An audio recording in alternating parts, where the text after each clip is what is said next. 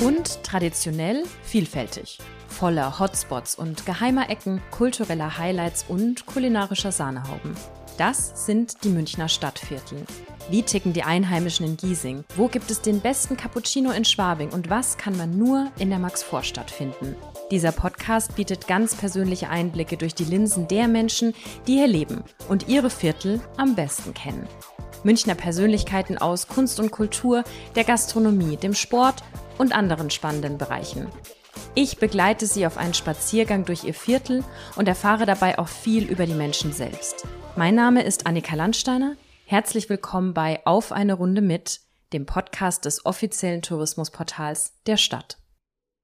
Das kleine Lehel ist touristisch super interessant, weil das Viertel sehr zentral liegt und auf engen Raum viel zu bieten hat. Mehrere Museen sind hier zum Beispiel angesiedelt, wie das Haus der Kunst oder das Bayerische Nationalmuseum. Außerdem gibt es architektonisch viel zu entdecken für alle, die sich einfach mal treiben lassen. Übrigens wurde hier im Lehel in den 1980ern in der Wiedenmeierstraße 2 eine Kultserie gedreht, und zwar Meister Eder und sein Pumuckel.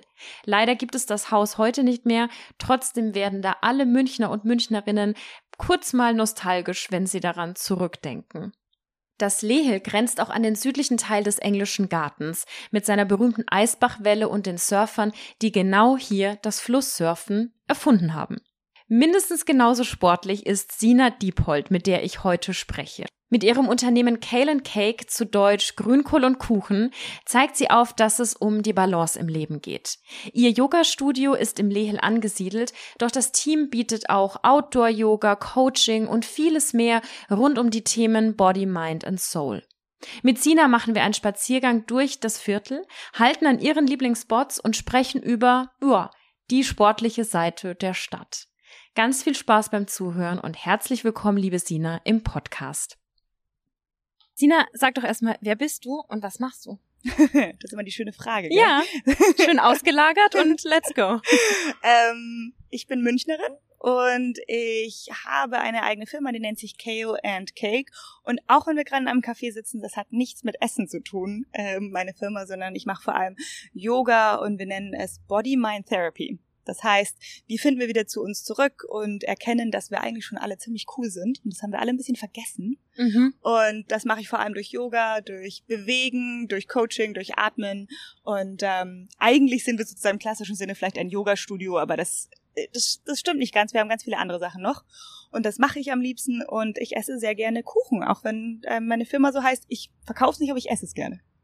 Genau, also Kale and Cake geht so auch ein bisschen um diese Balance halten. Genau, genau, mal das und mal das und dass halt ähm, der Weg der Mitte immer so der richtige ist, weil immer wenn wir uns in Extremen festzurren, werden wir ganz hart und undurchlässig und ver verlieren die Verbindung zu anderen. Ja, ja. Und deswegen sind wir so ganz, ganz große Fans von eben dem Weg der Mitte und auch die Yoga-Philosophie sagt ja so, dass nicht es das eine falsche und das richtige ist, sondern es kommt immer auf die Dosis drauf an mhm. und alles hat seinen bestimmten Zweck und alles ist äh, wichtig, aber eben in welchem Ausmaß. Du hast gerade schon Yoga angesprochen. Die allermeisten sehen da einfach eine Matte vor sich und irgendeine bestimmte Position. Was ist denn für dich Yoga? Ähm, Yoga ist für mich ein Kompass im Leben. Weil ich finde, das Leben mhm. ist ganz schön kompliziert. Wirklich. also dieses Navigieren in diesem modernen Leben ist eine krasse Herausforderung. Wie werde ich jetzt eigentlich glücklich? Was soll ich jetzt machen? Was ist richtig? Was ist falscher?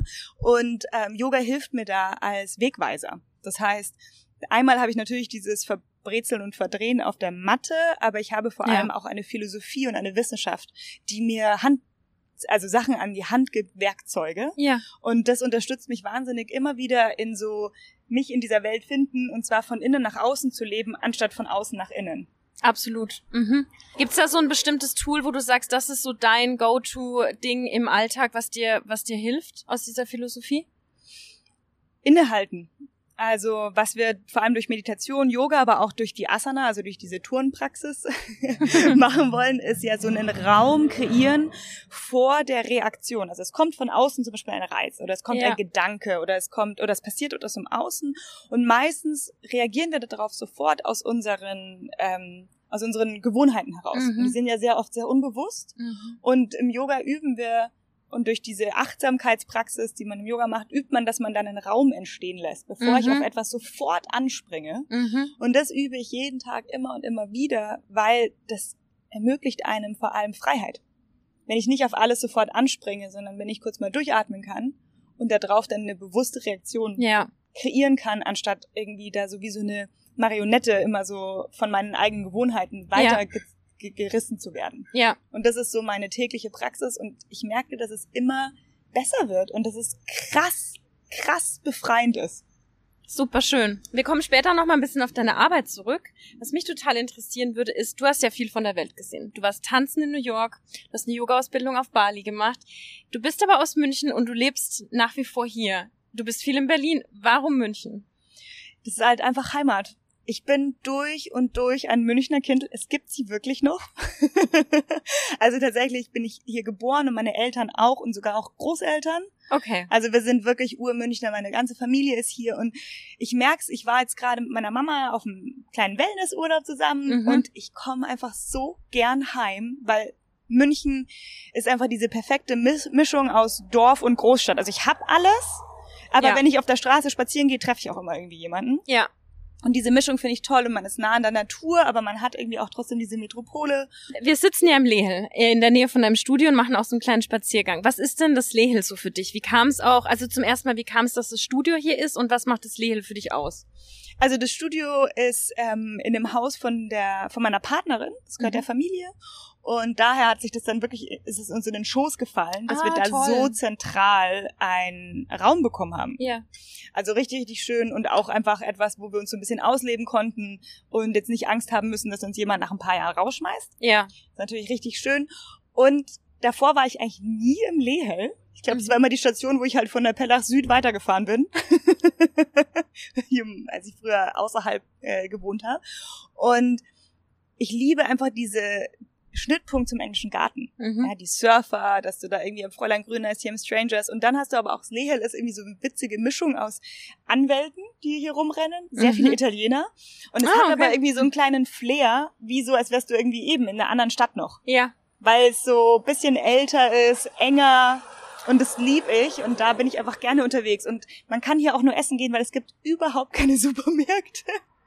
Ah, ja, so ein Express-Supermarkt ist da vorne, aber eigentlich so die perfekte Anlaufstelle für TouristInnen, die herkommen und auch vielleicht zum Beispiel gut italienisch essen wollen, guten Kaffee trinken wollen. Voll, voll. Und einfach auch mal so ein bisschen rumspazieren. Ja, Weil dann gibt's dann hier plötzlich wieder einen kleinen Park, dann der St. Anna Platz, ja. Ja. Also so schön. Und dann bist du sofort im englischen Garten, kannst die berühmten Surfer dir anschauen Mhm. und ähm, bist am Haus der Kunst direkt. Also es ist echt richtig schön Mhm. und ich mag's mittlerweile richtig gern. Jetzt sitzen wir im Strangers. Warum hast du diesen Ort hier ausgewählt? Ich kenne die zwei Gründerinnen gut. Mhm. Caro und Saya sind auch einfach coole junge Frauen, die ihr Herzenwunsch sozusagen realisiert haben. Ja. und mit dem Strangers einfach so einen schönen Ort geschaffen haben, wo es leckeren Kaffee gibt und äh, nachhaltige, coole Snacks und auch so ein so ein bisschen mehr reingebracht haben, als einfach nur einen Café zu öffnen. Und das Mhm. ist was, was mich so glücklich macht und was ich so liebe in München, wenn ich so die Charaktere dahinten, dahinter kennenlerne und dann sehe, was da so von Herzen aus da kreiert wurde. So, hey, was will Ja. ich eigentlich erschaffen? Ich will nicht einfach nur Kuchen den Leuten andrehen, sondern was kann ich für einen Ort erschaffen? Ja. Und das finde ich einfach hier extrem und natürlich dadurch, dass ich die zwei auch ähm, privat gut kenne. Und genau, sag doch noch mal kurz so ein paar die Stationen, die wir gleich gleich aufnehmen.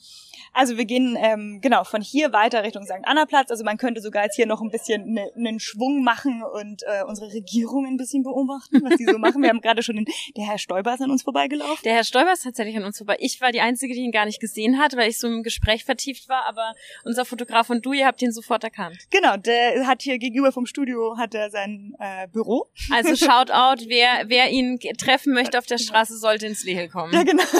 genau. Und dann spazieren wir hoch zum englischen Garten. Mhm. zu der wunderschönen Welle mit den Surfern. Da gibt's ja zwei und da ist einfach dieses Eck, da ist immer viel los. Da sind die ganzen Teenies, auch der Party Highway Ah, von der okay. U5 Okay, Station am Studio vorbei. Das ist immer sehr lustig. Und dann schauen wir noch bei Fräulein Grüners vorbei. sehr gut. Okay, dann gehen wir mal los und sprechen nachher nochmal weiter. Yes.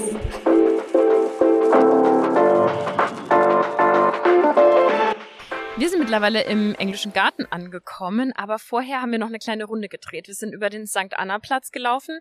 Der ist ja so ein bisschen italienisch angehaucht, oder?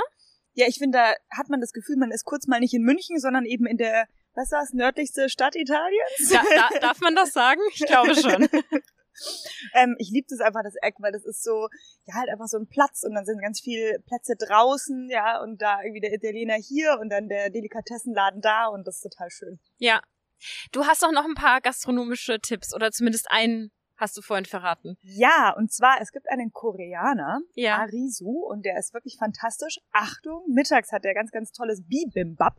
Aber ab, naja, 12.30 Uhr, 13 Uhr steht man lange an, da kommen die ganzen Anwälte und holen sich auch ihr Mittagessen. Und was ist denn Bibimbap? Das ist so ein Reisgericht, ähm, Gericht, wo verschiedene, also da sind so, da, da sind so verschiedene Gemüsesorten außenrum, aber ja. vor allem irgendwie so Karotte und so ein bisschen Bohne und dann ist eben nochmal Sriracha und dann obendrauf ein Spiegelei.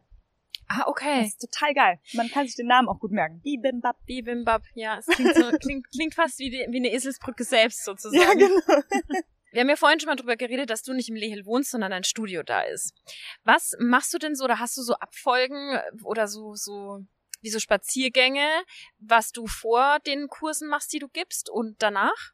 Ja, ich liebe es, so aus dem Studio raus in den englischen Garten und so eine Runde zu laufen. Ja. Und gerade heute war ich mit einer Freundin und bin einfach nur in Kreisen gelaufen ja. und habe die Sonne genossen mit ihr. Ja. Ja, das ist auch irgendwie das Schöne am Lehel, dass du, du hast ja so ein konzentriertes kleines Dörfchen und gehst aber raus und bist in einen der größten innerstädtischen Parks. Ja, ich find's richtig schön, weil du bist natürlich, du bist kulturell total abgeholt, mhm. aber es ist trotzdem irgendwie so ein kleines Örtchen und dann hast du aber auch die Natur. Also du kannst ja eben auch ähm, danach weitergehen in die Museen, du kannst irgendwie gleich in Maximiliansstraße, wenn du Lust auf Shoppen hast, ja, ja du kannst ja. dir die Oper anschauen. Es ist so super zentral, ja. aber trotzdem bist du gleich im englischen Garten ja. und hast auch irgendwie deine Ruhe. Ja.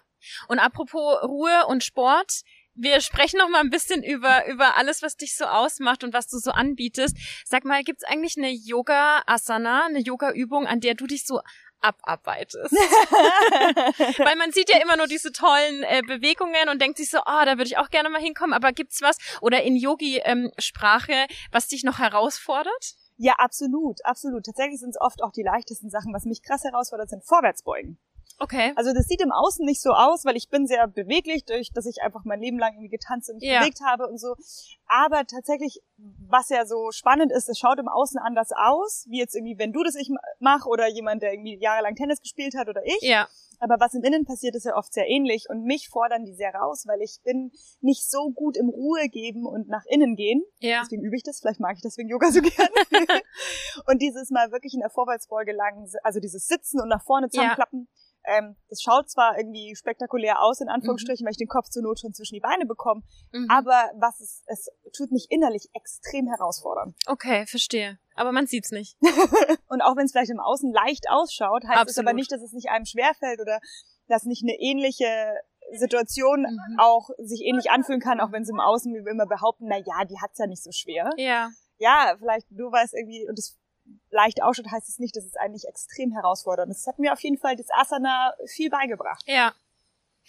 Sag mal, es kommen ja auch viele TouristInnen, die auch einfach so einen Anspruch haben, die Stadt sportlich zu erleben. Und auch, es kommen ja auch viele, die einfach auch Yoga integrieren wollen. Was bietet ihr denn so an oder was kann man generell hier so draußen erleben? Was könnte man mitmachen? Also man kann, also Radeltouren kann ich extrem mhm. empfehlen. Das ist natürlich super cool. Wir haben, wir haben zweimal die Woche Outdoor-Yoga, mhm. wo man natürlich auch einfach mitmachen kann. Also heute zum Beispiel kommen Freunde, die eigentlich im Norden wohnen und kommen vorbei, machen ein bisschen Outdoor-Yoga mit. Und in der Stadt, also es gibt noch äh, Freunde von uns, die machen dauernd was draußen, die machen nur draußen oder auch mal im Museum, Pop-Up-Yoga heißen die, ja. zwei coole Mädels. Mm, und das finde ich total schön. Also radeln oder halt surfen probieren. habe ich auch schon probiert. Extrem lustig, habe sehr viel Wasser geschluckt. Das, das glaube ich, das glaube ich. Das äh, macht auf jeden Fall Spaß. Oder einfach in Eisbach springen und mal versuchen, eine Minute gegen den Strom schwimmen. Das ist ein guter Punkt. Ja, bring uns doch nochmal den Eisbach näher. Wir stehen nämlich jetzt tatsächlich auf einer Brücke über dem Eisbach und es gibt ja auch so ein paar Sachen, die man als Münchner, Münchnerin gemacht haben muss, wie beispielsweise sich treiben lassen und dann mit der Tram zurückfahren. Genau. nee, es ist einfach, ich liebe dieses Eck und der Eisbach ist so toll. Ich, also es gibt ja viele, die auch im Winter reingehen, ja. ja. Wirklich dieses Training mit der Kälte sich auseinanderzusetzen, weil das eine wahnsinnig meditative Mhm. ähm, Technik ist, so mit der äh, Kälte sich auseinanderzusetzen. Aber ich liebe sowieso im Sommer auch reinzuspringen, da ist immer was los, Ja. immer ein bisschen Party fast schon im Ja. Eisbach. Dann kann man die Surfer besuchen, ob jetzt eben vorne an der großen Welle, E1, oder eben an der hinteren Welle, wo so ein bisschen mehr die Anfänger sind, wo man da in Ruhe zuschauen kann. Man kann in den tiefen Ja. Teil reinspringen und Ja. eben sich so lang treiben lassen, bis man dann mit der Tram wieder zurückfährt. Ja. Ich lieb's. Ich habe noch eine abschließende Frage an dich mit äh, allem, was du, was du ja machst. Du hast ja vorhin auch schon gesagt, es ist nicht nur ein Yoga-Studio, es ist so viel mehr. Da würde ich gerne noch mal drüber sprechen über diese einzelnen Säulen, wenn du da noch mal mehr was dazu sagen kannst, weil das ist sozusagen der Rahmen zu unserer ersten Frage. Und ja, genau. Da, das hat man jetzt wahrscheinlich gehört, die Kinder, die an diesem schönen, aber doch auch kühlen äh, Augusttag im Eisbach äh, sich treiben lassen. Live dabei. Genau, also wenn du noch mal was zu diesen einzelnen Säulen sagen kannst und vielleicht auch noch mal abschließen, warum für dich München so die richtige Stadt ist, um diese Säulen auch umzusetzen. Ja, sehr gerne. Also für uns ist äh, Bewegung wichtig. Also Sophia und ich, also meine Geschäftspartnerin und ich, teilen halt die Bewegungsformen, die wir selber praktizieren und die wir lieben. Ja. Das heißt Yoga, Workout, ich mache viel Ballet Bar und sind auch immer offen für andere Sachen, die wir Mhm. selber gerne machen. Mhm. Das ist eine große Säule dann Coaching, weil Mhm. Sophia ist auch Coach und das ist gar nicht unbedingt nur dieses klassische, man hat irgendwie One-on-One-Coaching, sondern dass wir dieses die Yoga-Philosophie so versuchen umzuwandeln, dass man sie im Westen oder in unserem modernen Leben anwenden kann und das Ja. in die Yoga-Klassen einfließen lassen. Ja. Also dass ich jetzt nicht nur dir irgendwelche Sanskrit und irgendwelche philosophischen Konstrukte um die Ohren haue, sondern so, dass du es anwenden kannst. Weil Ja. ich finde, es es ist so klug, was die sich alles ausgedacht haben vor 5000 Jahren und es ist immer noch total anwendungs Und es ist immer noch so aktuell. Genau. ja, die Ja. haben die gleichen Probleme gehabt wie wir. Aber oft ist es dann so, dass diese Überbrückung nicht da, äh, stattfindet. Mhm. Das finde ich immer so spannend, wenn es dann so getrennt ist, die Mhm. Yogamatte von dem echten Leben. Und wir versuchen Ja. da immer diese Brücke zu schlagen, sehr, sehr viel. Und ähm, das ist sozusagen der Coaching-Aspekt. Mhm. Wir haben noch einen großen, eine große Säule Charity, also wir machen sehr viel für Genau. Spenden. Wir, wir haben jetzt gerade eine ganz große Outdoor-Charity-Aktion gehabt. Es war total schön. Da waren über 100 Leute da und Ja. haben zusammen Yoga gemacht, konnten auch echt viel Geld einsammeln für ähm, Menschen für Menschen. Wir haben immer verschiedene Organisationen, mit denen wir zusammenarbeiten, ob Ja. jetzt mit Earth Child Project in Südafrika oder ob es jetzt mit Cool Earth ist, um den Regenwald zu retten. Ja. Das ist einfach für uns etwas, was ganz wichtig ist, weil Yoga, ja, das geht halt auch irgendwie um Zurückgeben. Also ich Absolut. gebe, was ich mir selber wünsche. Ja. Ja.